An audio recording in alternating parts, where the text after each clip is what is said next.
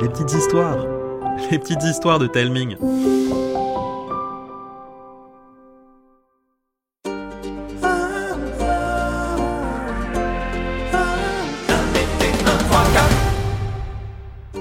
Salut, moi c'est Arthur et j'habite le meilleur village du monde entier. Et vous savez pourquoi?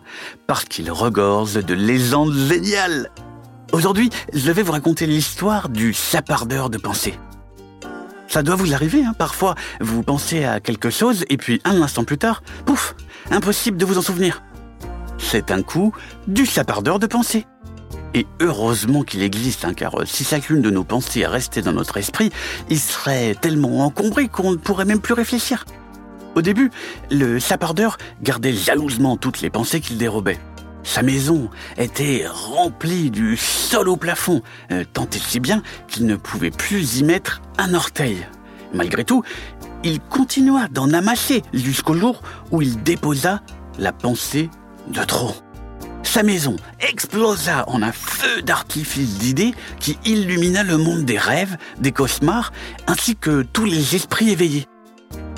Le monde s'émerveilla de voir ressurgir ces pensées qui leur avaient échappé.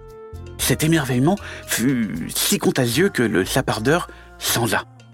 Depuis ce jour, s'il continue de saparder, il redistribue tout ce qu'il cipe pour inspirer les dormeurs, pour éloigner les idées noires ou simplement pour nous donner l'occasion de noter cette géniale idée dont on n'arrivait plus à se souvenir.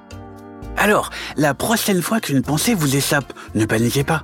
Elle surgira à nouveau, sans doute au moment où vous vous attendez le moins, comme un joli cadeau offert par ce facétieux sapardeur.